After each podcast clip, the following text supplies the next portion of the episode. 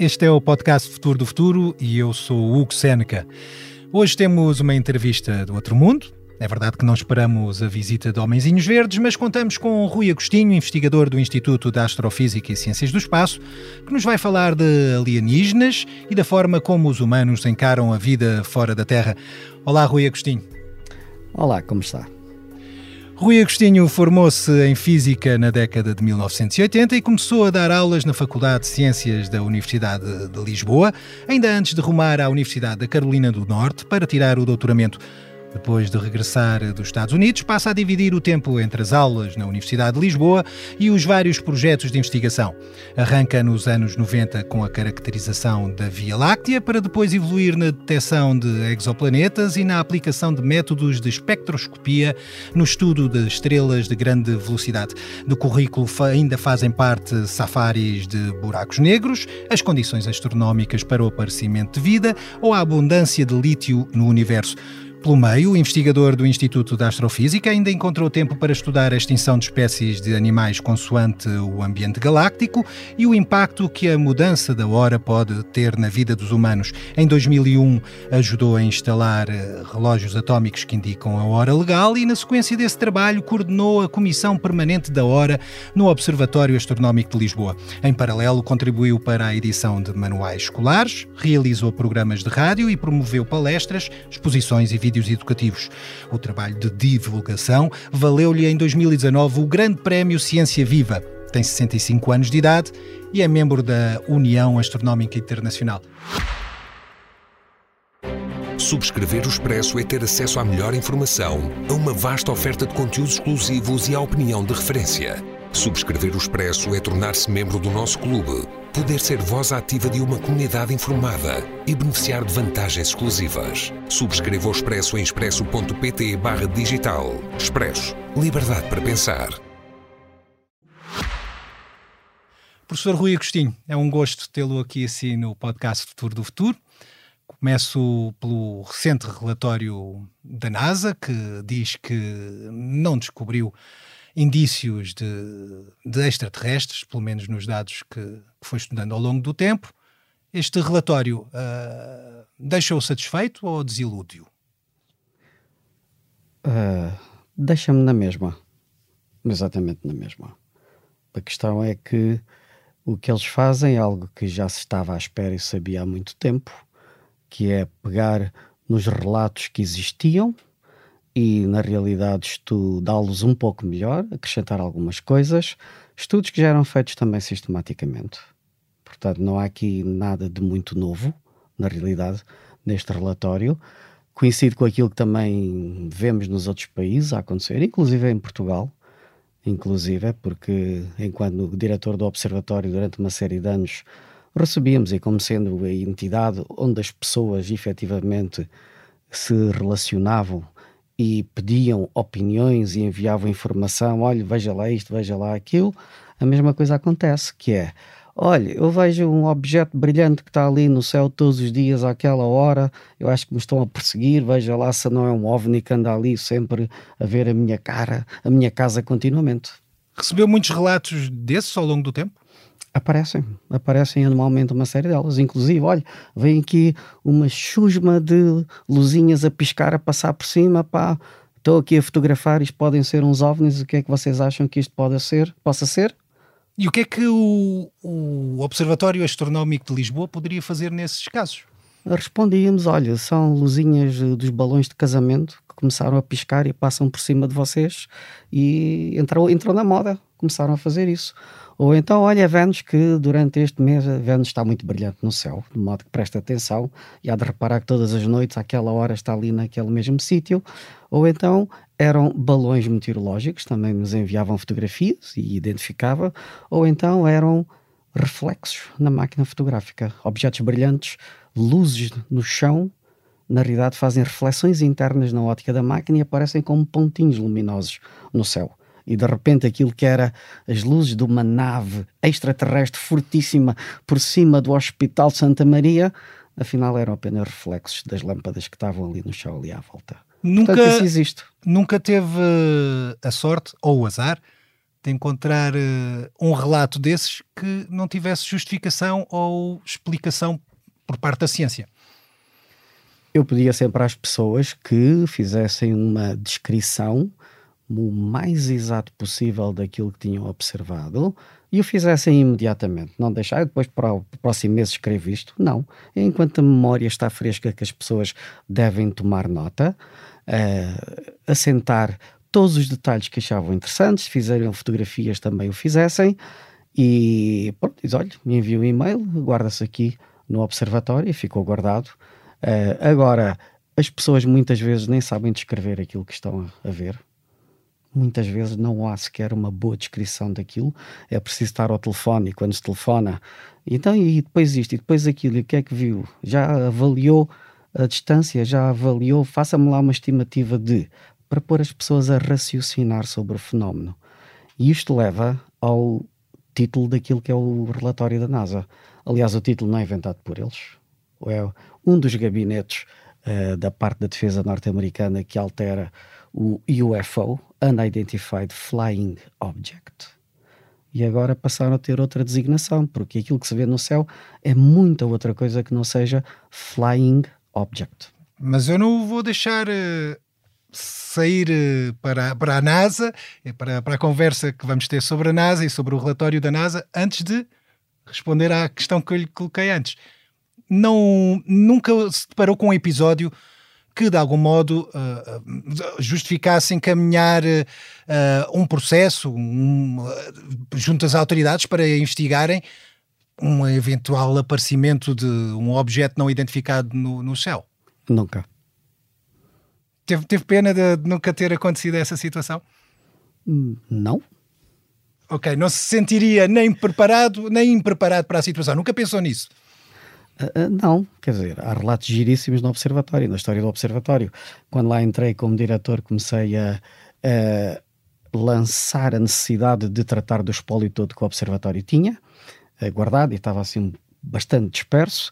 Encontraram-se coisas giríssimas históricas, porque, porque o Observatório também teve obras de recuperação, e então tudo o que era o espólio estava espalhado em vários lugares, e encontraram-se coisas giríssimas. E esta história de ver fenómenos anómalos sempre existiu. E há lá uma carta gira, não me sei de que ano é que é, provavelmente final do século XIX ou princípio do século XX, onde alguém de uma sociedade portuguesa de não sei quê escreve a convidar o senhor diretor do Observatório da Altura a ir receber a nave alienígena que iria aterrar, vou inventar, acho que era na Ponta de Sagres, no dia tal, às tantas horas, então precisava de uma embaixada de humanos e de pessoas iminentes, e nesta altura o diretor do observatório era uma das pessoas iminentes na ciência em Portugal, e ele está a pedir que ele aparecesse lá. Já não sei qual era o dia do ano, porque ia pousar uma nave extraterrestre e não sei o quê. Obviamente o diretor do observatório não foi. Achou que a pessoa que tinha feito o alerta se calhar estava a ver estrelas, mas por razões comportamentais? Não faço ideia, não falei com o diretor da altura. Muito bem. Uh, voltemos a. Voltemos então ao tema da NASA, ao relatório da NASA. Um, acha que a NASA está a dizer uh, tudo o que, o que sabe realmente? Ou pode dizer tudo o que sabe? Viu bem quem é que fez o relatório? Pergunto-lhe agora a si. Eu estou-lhe.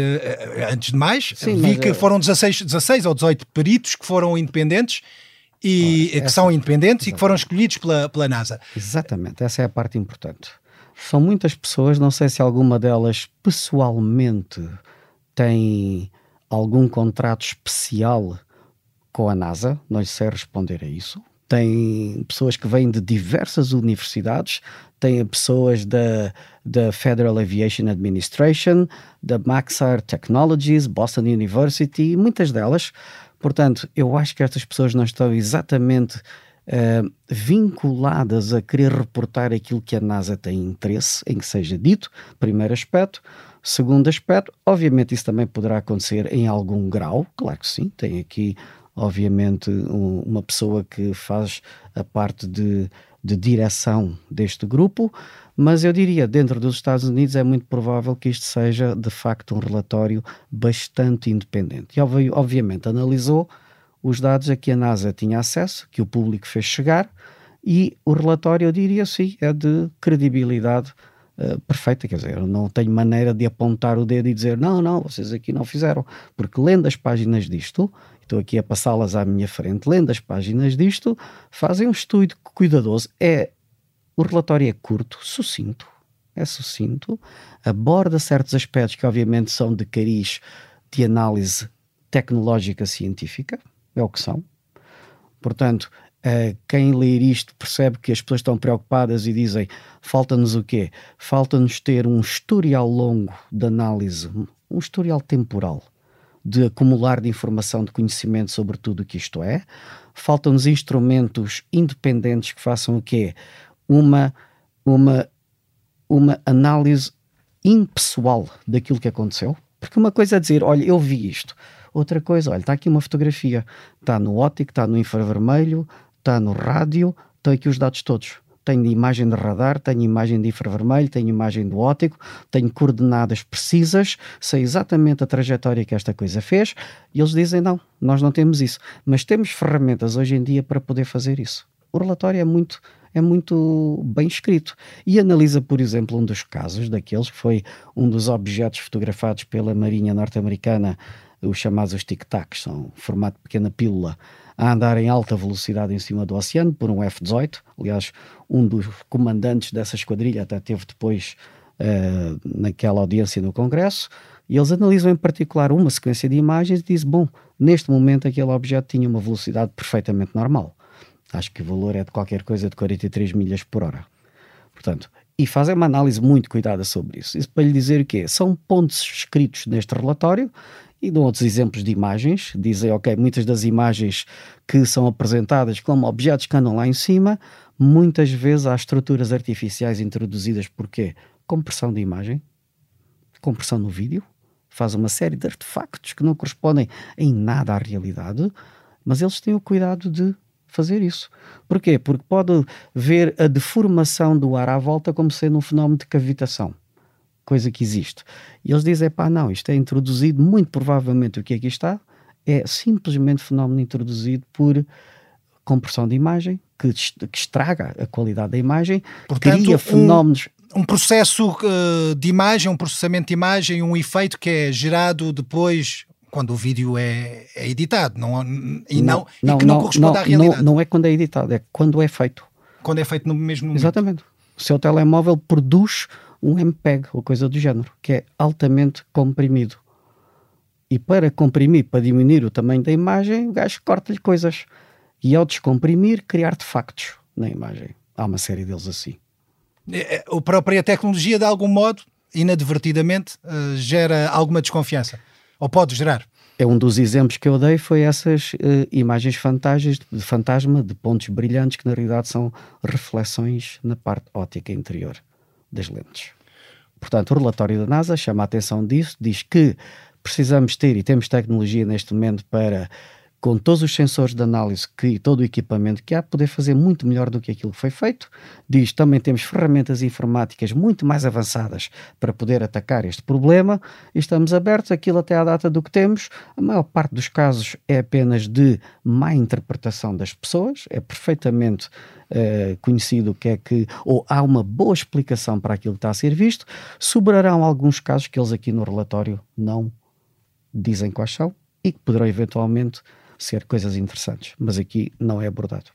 Não deixa de ser um momento de viragem. A própria NASA uh, anunciou que pretendia contratar uh, um diretor para, para, para, esta área de investigação e, e possivelmente criar uh, esta área de investigação acredita que a NASA vai passar a ser mais bom, ativa e mais proativa na, na busca de, de vida extraterrestre? A NASA é a administração dos Estados Unidos para as coisas do aeroespacial. É o que a NASA é, aeroespacial. Por um lado, está ligada com a segurança aeronáutica é a Administração da Segurança Aeronáutica. Tem a, tem a NASA, depois também tem a FAA. Mas a NASA tem isso também como seu objetivo. Tudo que é espaço e a parte aeronáutica, a segurança, eles têm que estar. Aliás, se viu aquilo que foi a transmissão da tal audiência no Congresso americano, uma das questões que foi levantadas é exatamente a segurança aeronáutica no nosso planeta, no caso de existirem, de facto, uh, OVNIs, não é? É a segurança. Portanto, a NASA e assume esse papel e diz: ok, também é nosso objetivo poder contribuir para esse estudo. Primeiro aspecto. Segundo aspecto, o que é que a NASA faz? A NASA lança foguetões e lança satélites. Portanto, a NASA faz isso. Uh, lança satélites e depois não quer saber mais deles. Isto é, do ponto de vista científico, não lhe interessa para nada, porque quem explora os satélites não são mesmo, mesmo as pessoas da NASA. São as universidades todas, quem trabalha nas universidades, ou centros de investigação ligados com estas áreas, que na realidade exploram aquilo que o satélite produz. O que é que a NASA faz? Como esses centros e universidades não fazem o controle de missão, o controle de missão, isto é, o satélite está na órbita certa, tem agora que se afastar um pouco, tem que olhar para a esquerda, para a direita, o Hubble. Olha, agora vir lá o Hubble para o outro lado, vir para aquele para fazer fotografia. A NASA faz isso. Mas a fotografia depois não fica na NASA. A fotografia é da equipa científica que trabalha isso. O mesmo acontece com os satélites virados para a Terra. A NASA põe os satélites, alguém paga os satélites, obviamente é o governo americano paga os satélites, mas depois há alguém que trata das imagens dos satélites. Neste ambiente, ah, a NASA também tem uma pequena componente de trabalho com os militares, que é fazer lançamentos, apesar dos militares Marinha, Estados Unidos e Exército ter os seus próprios lançadores, a NASA também contribui com alguma coisa, mas isso está no domínio militar, pois a NASA desliga disso. Portanto, quando pergunta se a NASA agora vai começar a olhar para a vida extraterrestre, é nesta perspectiva. Ok, há a segurança aeronáutica que está em jogo. Podemos fazer com alguma coisa? Sim, disseram que sim dado a quantidade de equipamento que já existe aqui à superfície da Terra e uma parte dele está na nossa posse, podemos contribuir para analisar melhor o quê? Com redes de radares, com redes de uh, câmaras de análise de infravermelho e não sei o quê, também nos satélites instalados, podemos contribuir? Claro que podemos contribuir. Pronto, essa é a perspectiva da NASA.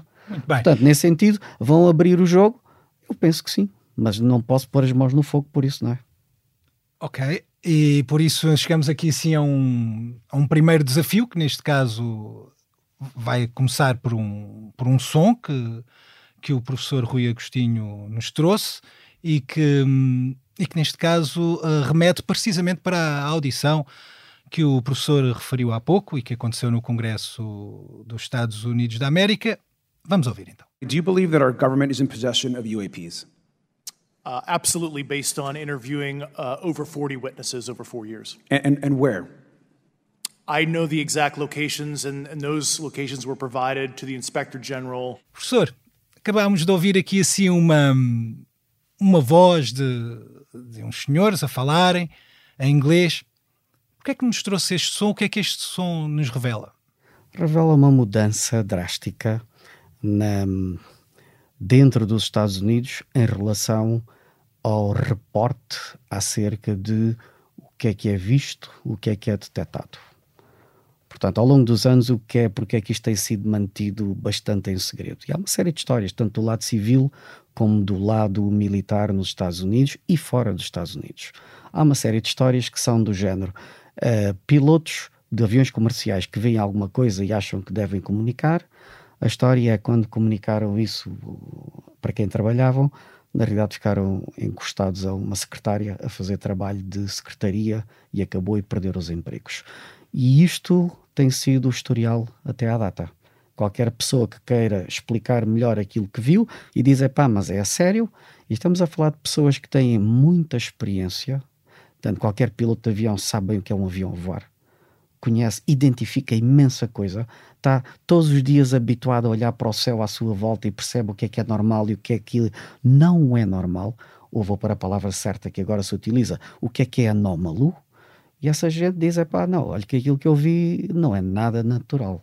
E neste caso, a primeira pessoa que nós ouvimos a falar uh, é David Grush, se não estou a errar uhum. no nome, que é um antigo operacional dos serviços de informações uh, dos Estados Unidos da América e que foi à Câmara dos Representantes, que é o equivalente aqui à nossa Assembleia da República, e que admite mesmo que foi alvo de pressões, até com alguma agressividade de superiores hierárquicos, quando, quando quis saber ou quis eh, dar eh, seguimento a certos relatos e a certos dados que uhum. davam conta precisamente dessas situações anómalas.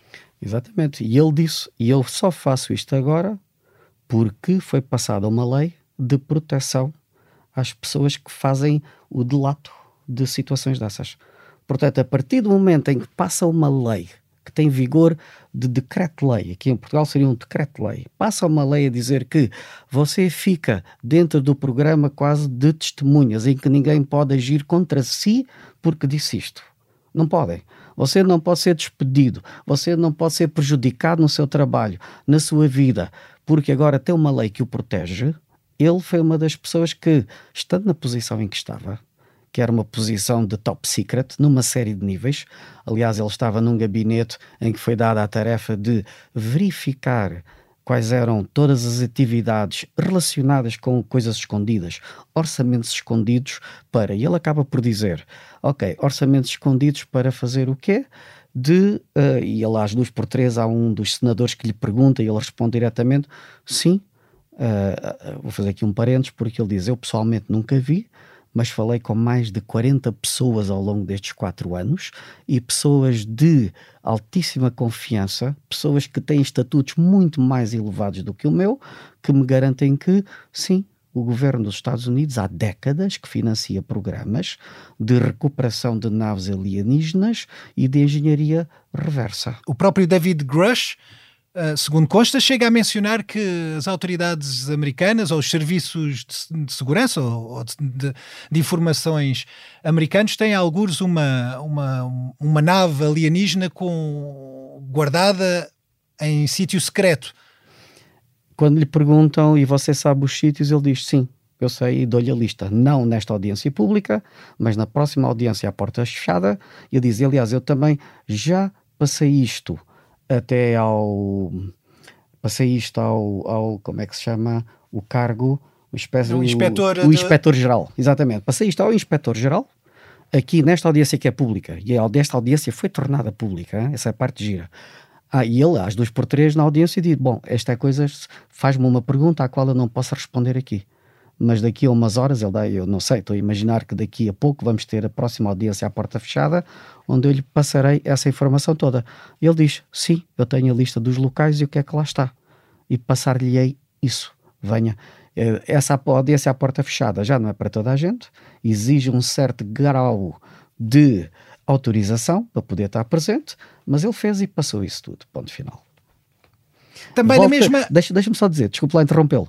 E ele faz isso porquê? Porque houve aquela lei de proteção das testemunhas para este tipo de casos.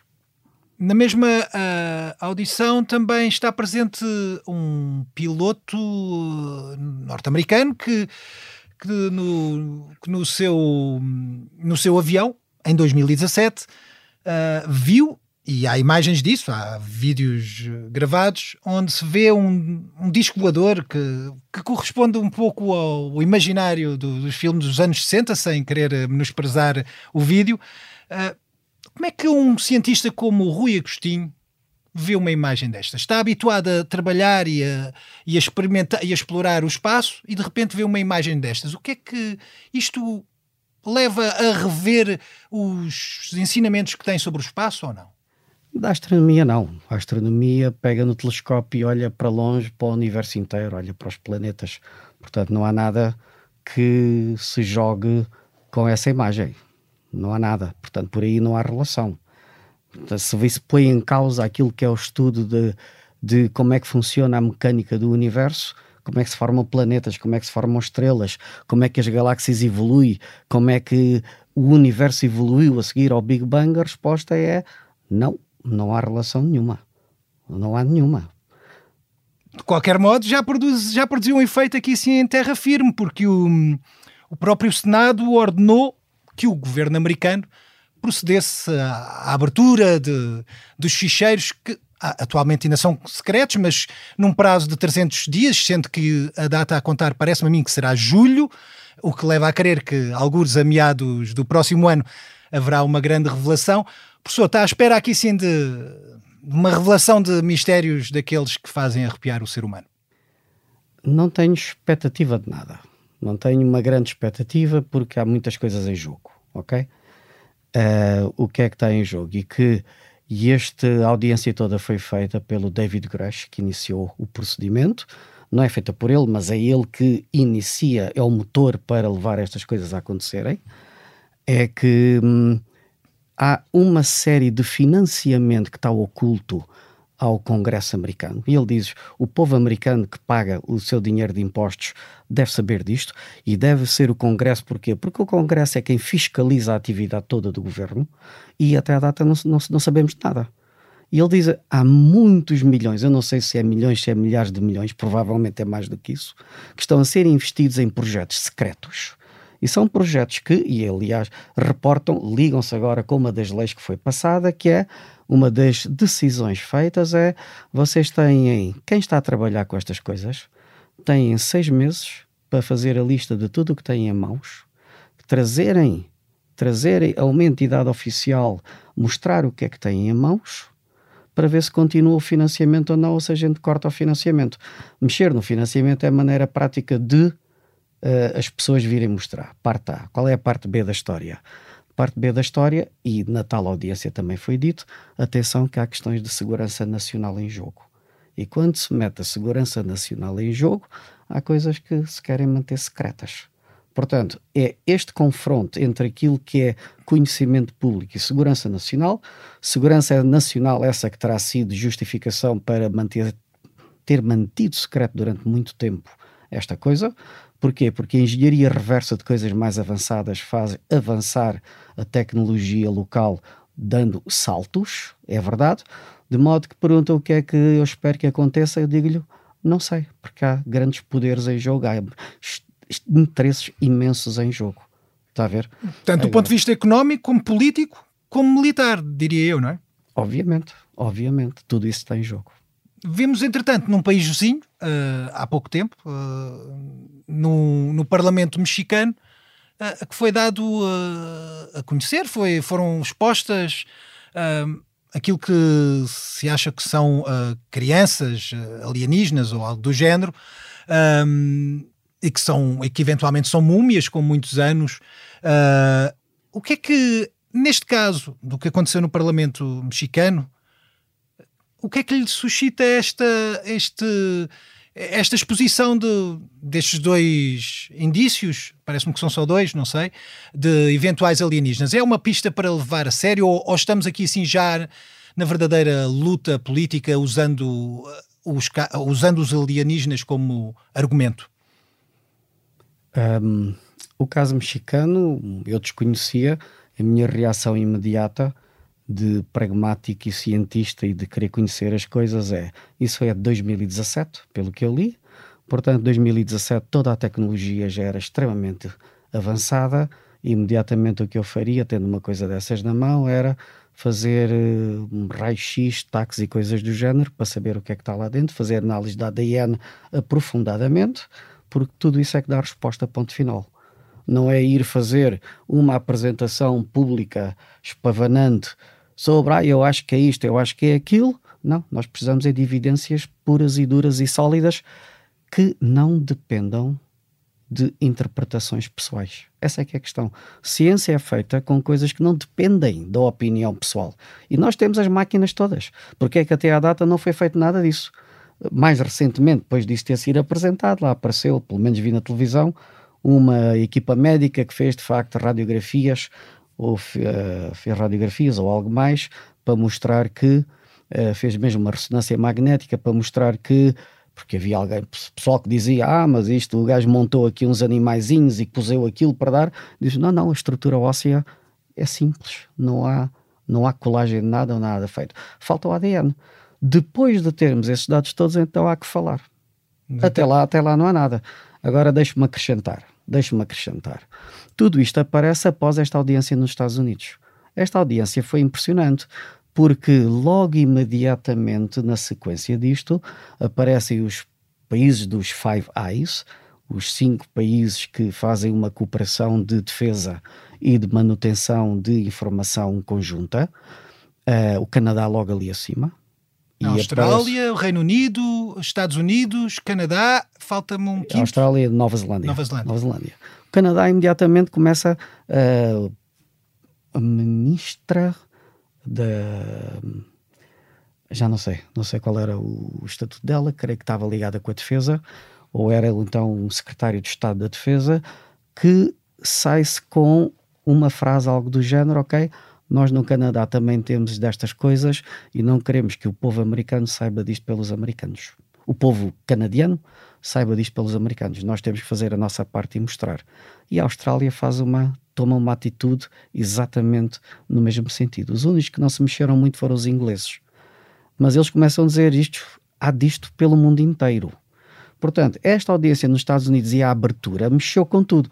O México é mais uma que vem nesta sequência. Os outros ainda não aprovaram nada. Vamos ver como é que isto continua. Porque eles dizem que isto apanha o mundo inteiro. A questão é, ok, vamos supor que efetivamente estas naves, há captura de naves alienígenas e que trazem nova tecnologia. Quem é que consegue descodificar aquilo e produzir tecnologia moderna no nosso mundo e que dá um salto em frente em relação aos outros? E a resposta é quem já, tem, quem já tem boas tecnologias. Porque quem não tem, olha para aquilo e nem consegue fazer nada com aquilo. Mas quem já está um passo à frente, as sociedades mais avançadas poderão tirar partido daquilo. Isso dá-lhe uma perspectiva para entender porque é que a segurança nacional está em jogo. Portanto, há coisas aqui que a gente diz, ok, a bola foi lançada, como é que isto vai avançar, ninguém sabe, porque há imensa coisa que está mesmo em jogo. Depende do que é que quiserem, daquilo que quiserem tornar público, sim ou não. Esta audiência é importante porque mexe com os impostos das pessoas. Aquilo que o David Gresh fez foi muito bem julgado. Obviamente não é só dele, é da equipa de advogados que tem atrás e das pessoas que o apoiam. Ele joga dentro da lei. É uma pessoa com pergaminhos elevadíssimos, tem pessoas a, a dizer que ele é uma pessoa extremamente honesta, competente e sabe bem do que é que está a falar. Portanto, dão-lhe um cheque de confiança absoluta, mas ele joga dentro do sistema. Ele diz: olha, o e chama o Congresso. O Congresso deve ter autoridade para dizer quer pagar este dinheiro a estas empresas ou não quer. Agora, quais são as empresas? Imagina os nomes. Estará o quê? A Boeing, a Northrop Grumman, todas as empresas de alta Lockheed tecnologia, Martin. Lockheed Martin, Corning e coisas do género. Portanto, isto envolve imensa coisa. Quando perguntou ainda há bocado, acha que isto vai ter impacto? Epá, não sei. Há imensa coisa que pode uh, interessar não pôr cá fora. Rui Agostinho, passamos agora para um, um segundo desafio. Neste caso tem a ver com uma imagem e que foi o professor que, que nos trouxe essa imagem. Professor, o que é que nós vemos nesta imagem? Que imagem é esta? O que é que ela nos dá a conhecer? É muito giro, é simples. É tirada da ISS, é uma imagem feita pela NASA da ISS e mostra o planeta com a sua atmosfera e a Lua lá ao longe. Porque quando se fala, uh, quando se fala, ah, os alienígenas vêm aí, coisas do género, as pessoas não se apercebem que o planeta Terra é de facto um paraíso. O planeta Terra, depois do estudo todo da astronomia, da quantidade de planetas que há por aí, re reunir as condições que o planeta Terra oferece não é fácil. Não é mesmo fácil.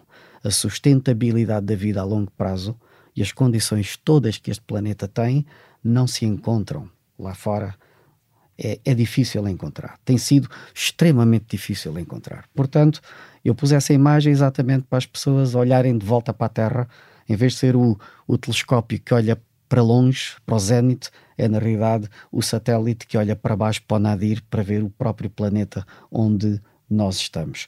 Claro que isto levanta muitas outras questões à volta, que é, hum, é para se calhar o planeta é tão apetecível que até os extraterrestres querem cá vir sei lá, estou a lançar a fofoca gira só. Também há, o, também há o sentido contrário. Se calhar também os próprios humanos querem ir a outros planetas, por exemplo, para tentar fazer mineração espacial. Acha que é viável, professor? O melhor ser humano para ir lá fora fazer isso chama-se robô. Porque uh, o Hugo está tramado porque tem ossos e tem o sangue a circular e tem órbitas nos olhos e isso é extremamente limitativo para poder viver lá fora. É que o seu corpo humano está habituado a este planeta, à força gravítica, à pressão atmosférica, a este tipo de ambiente radiativo em que estamos. Mal sai daqui, quando o, o corpo perde o que é uma força gravítica que o agarra ao chão, o cálcio desprende dos ossos. E... A pressão sanguínea passa a ser a mesma na cabeça e nos pés. E o globo ocular não gosta disso não gosta. Está feito para ter uma pressão sanguínea menor. E aparecem descolamentos de retina e coisas do género. o próprio coração. Os músculos desligam porque a flutuar no espaço não precisa de braços nem precisa de pernas para aguentar o peso. Então, para haver uma mineração uh, espacial, acredita que terão que, ser, terão que ser robôs a fazê-la e, se calhar, economicamente será muito mais oneroso, não? Talvez mais barato do que enviar pessoas. É muito mais barato que enviar pessoas. Já, já pensou porque é que os russos nunca foram à Lua com pessoas? E tinham foguetões para poder? Porque nunca conseguiram construir um foguetão capaz de levar pessoas. Uma coisa é enviar um robô para pousar na lua e fazer fotografias. Outra coisa é enviar uma pessoa. A pessoa tem que respirar, tem que ir à casa de banho, tem que comer, tem que estar entretida. Isso é um custo tremendo. Uma coisa é dar condições para uma pessoa sobreviver. Outra coisa é pôr um computador, olha, vai lá, dás dois passos, escavas o chão e vens de volta. É extremamente mais barato. Conhecendo, conhecendo o espaço como, como poucas pessoas conhecerão, pelo menos uh, não será a maioria eh, que conhecem tão bem os, os, os corpos celestes como os astrónomos. Eu pergunto-lhe, bom, em que sítio é que nós podemos uh, acreditar que existe maior probabilidade de existência de vida? Existem alguns locais aqui no, no, no sistema solar que, que reúnem essas atenções. Que sítios são esses? Está a pensar só no sistema solar mesmo se quiser ir para fora do sistema solar, está à vontade. Eu acho que há muito maior probabilidade no resto das estrelas todas que a galáxia tem. É mais fácil. Porquê? No sistema solar, o único que oferece mesmo condições ideais é a Terra. Os outros não. Quer dizer, está a pensar nas luas de Júpiter, mas aquilo é para ter água líquida e não são mares de água líquida. É um mar extremamente salgado, pior do que o Mar Morto. Ok? Pior do que o Mar Morto e está enterrado debaixo de gelos acha que algum dinossauro consegue sobreviver àquilo porque mal apareça à superfície é bombardeado por raios cósmicos e o seu ADN é todo desfeito? Não faço a mínima ideia, o professor é que me pode questão, explicar. A questão é essa: quando se pensa nas condições para a vida nos outros planetas, há imensos fatores em jogo. De eu ter escolhido essa fotografia da Terra, que a Terra reúne uma série de condições espetaculares.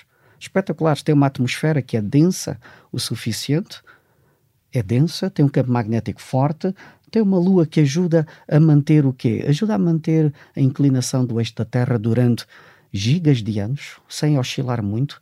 Eh, imagine que o eixo da Terra tombava. Aquilo que é o polo frio passava a ser o polo quente, aquilo que é o equador quente passaria a ser a zona congelada, e a trocar isto ao longo de milha centenas de milhões de anos, a estabilidade da vida, claro que não mata a vida, mas o desenvolvimento o desenvolvimento continuado de, de bicharada inteligente, inteligente quer dizer capaz de jogar futebol, epá, isso não, não, não teria tanto sucesso assim. De modo que essas luas, sim, poderão ter qualquer coisa microbiana, eventualmente. Outra coisa é ter vida inteligente. Mas ter microbiana, atenção, não, não há sol a bater lá em quantidade. Portanto, há muita coisa que está em jogo. Quando me pergunta a vida no sistema solar, eu digo, é pá, estenda os seus horizontes e corra a galáxia toda. Agora, poderemos contactar com essa gente? Fui, isso é outro problema. É mais difícil, não é? Mas imaginemos que, e encaminhamos aqui sim para, uhum. para o final, imaginemos que um alienígena vem visitar a Terra, o próprio Rui Agostinho admitiu que seria apetecível.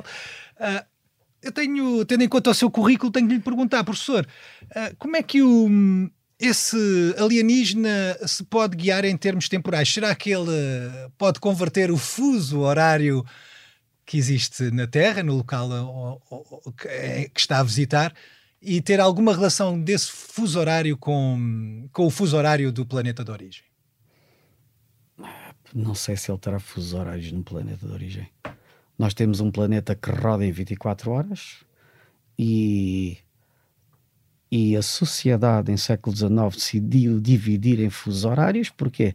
Porque as comunicações eram tão rápidas que as pessoas não queriam mudar a hora do relógio quando vão do interior para a periferia, porque antigamente tínhamos horas diferentes. Estar em Lisboa, estar em Setúbal, estar em Beja ou estar em Elvas, as horas eram diferentes. Eram diferentes, era a hora solar. Portanto, o fuso horário aparece porque, pá, vamos pôr toda a gente com a mesma hora numa certa zona. Pronto. Uh, e além disso, dá jeito. E temos o corpo humano e toda a bicharada adaptada a um ciclo de 24 horas. Quem vier lá de fora, o que é que tem? Não faço ideia. Não faço ideia. Mas são tempos diferentes dos planetas, uh, uh, do, do, dos diferentes planetas, ou eu estou a dizer uma anormalidade total? As noções de tempo. O que é o tempo? Não, o que é que é o tempo? É que eu não sei o que é que está a querer dizer com o tempo, porque a definição da hora é nossa, tem a ver com a rotação do nosso planeta. O que é que está a pensar? Diga-me o que é que está a pensar para eu poder responder. Eu penso que o tempo é aquilo que eu sinto e é aquele quando é medido em função da rotação do planeta e da translação okay. do planeta à volta do Sol. Isso provoca ou não um efeito na minha noção de tempo? Deixa-me dizer assim: o ser humano e os outros animais também adaptaram-se a um ciclo de atividade e repouso dado pela rotação do planeta. Nós precisamos de repousar.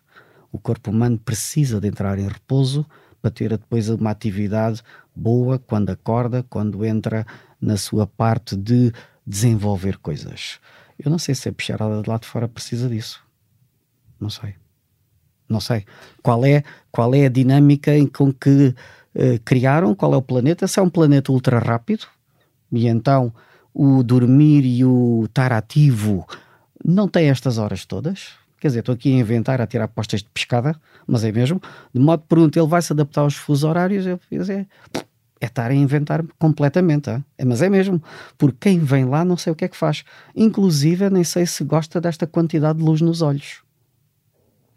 Bom. Porque se vem de um planeta que é muito longe da sua estrela, com pouca luz, se calhar isto é luz a mais e tem que estar escondido a maior parte do tempo, tem que viver numa caverna aqui na Terra. Portanto, há imensos fatores em jogo. Há muitos, há milhões de fatores em jogo. Portanto, quando se fala de vida extraterrestre, uh, não é fácil. E depois há o problema da comunicação ainda. Pronto, mas isso é outra questão, vá. Essa não é por acaso que eu ponho esta questão que servia apenas de, de, de, de, de um desafio filosófico, digamos assim, mas que servia também de, de entrada noutra, noutro, noutro tema de trabalho que o professor uh, assumiu no, no, recentemente, ou pelo menos uh, teve um papel preponderante, que foi na determinação da hora legal. Pelo que hum, eu tenho que perguntar-lhe, professor, faz sentido esta polémica que nós assistimos todos os anos sobre a mudança da hora? Há quem esteja a favor, há quem esteja contra. O professor que estudou a matéria, ele estudou este tema, uhum. o que é que nos pode dizer? Há um impacto negativo no, na humanidade, no ser humano, quando muda a hora ou não? Eu mantenho a mesma opinião de quando escrevi o relatório em 2018, não vou mudar. Uh, se falar com as pessoas da medicina, há uma forte corrente, ou pelo menos as pessoas que fazem o estudo de, do impacto sobre o ser humano das transições horárias e dizem que sim, há certas transições a que as pessoas não gostam, porém isso depende do tipo de pessoa na realidade. Se vir aquilo e as estatísticas das pessoas que fazem isso há dados que dizem, ok, depende se você é uma pessoa madrugadora ou se é uma pessoa mais noturna. Portanto, não afeta as pessoas todas da mesma maneira. E fazer a transição de acrescentar uma hora ou tirar outra hora é diferente. Portanto, as pessoas são diferentes. Primeiro aspecto. Segundo aspecto, uh, o ser humano vive numa série de condições extremas e faz a sua vida. Portanto, temos, uh, se olhar ao planeta, a banda equatorial não tem hora de verão e hora de inverno. Não precisa, porque a duração do dia é exatamente a mesma durante o ano inteiro, ou há pequeninas flutuações e não faz sentido introduzir uma hora diferente no verão e no inverno. Não faz, não há necessidade para isso. Ou se for para latitudes extremas, também não faz muita diferença. Nas zonas temperadas, há situações em que sim, dá jeito fazer isso. Dá. Se nós em Portugal, na altura do verão, não entrarmos na hora de verão, temos o sol, agora não sei o número certo, vou inventar aqui um número, temos o sol a nascer eh, às 5 e meia da manhã, onde não há lojas abertas e não serve para ninguém. Às vezes, ok, para que é que o sol está a nascer às 5 e meia? Quando eu for para a escola e para o trabalho já está um sol e estou a perder estas horas de sol de trabalho, não é? Portanto, se, disse, se o relógio, em vez de dizer que são 5 e meia, disser que são 6 e meia, é mais útil.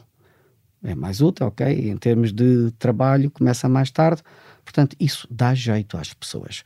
E modo que não basta olhar à situação individual, é preciso ver a sociedade como um todo. E é isso que está naquele relatório. E eu mantenho a mesma posição do quando que o escrevi em 2018. Não sei o que é que um alienígena pensará disto tudo. Chegamos ao fim do podcast Futuro do Futuro. Por enquanto, ainda é uma rúbrica feita de humanos para humanos. Desta vez tivemos a participação do professor Rui Agostinho, mas na próxima semana contamos ter um novo convidado para dar a conhecer o que as tecnologias e as ciências nos trazem nos próximos tempos. Eu sou Hugo Seneca e a sonoplastia esteve a cargo de Margarida Marques e João Ribeiro. Pode ouvir-nos no site do Expresso e nas restantes plataformas da internet. Até lá, já sabe, o futuro faz todos os dias.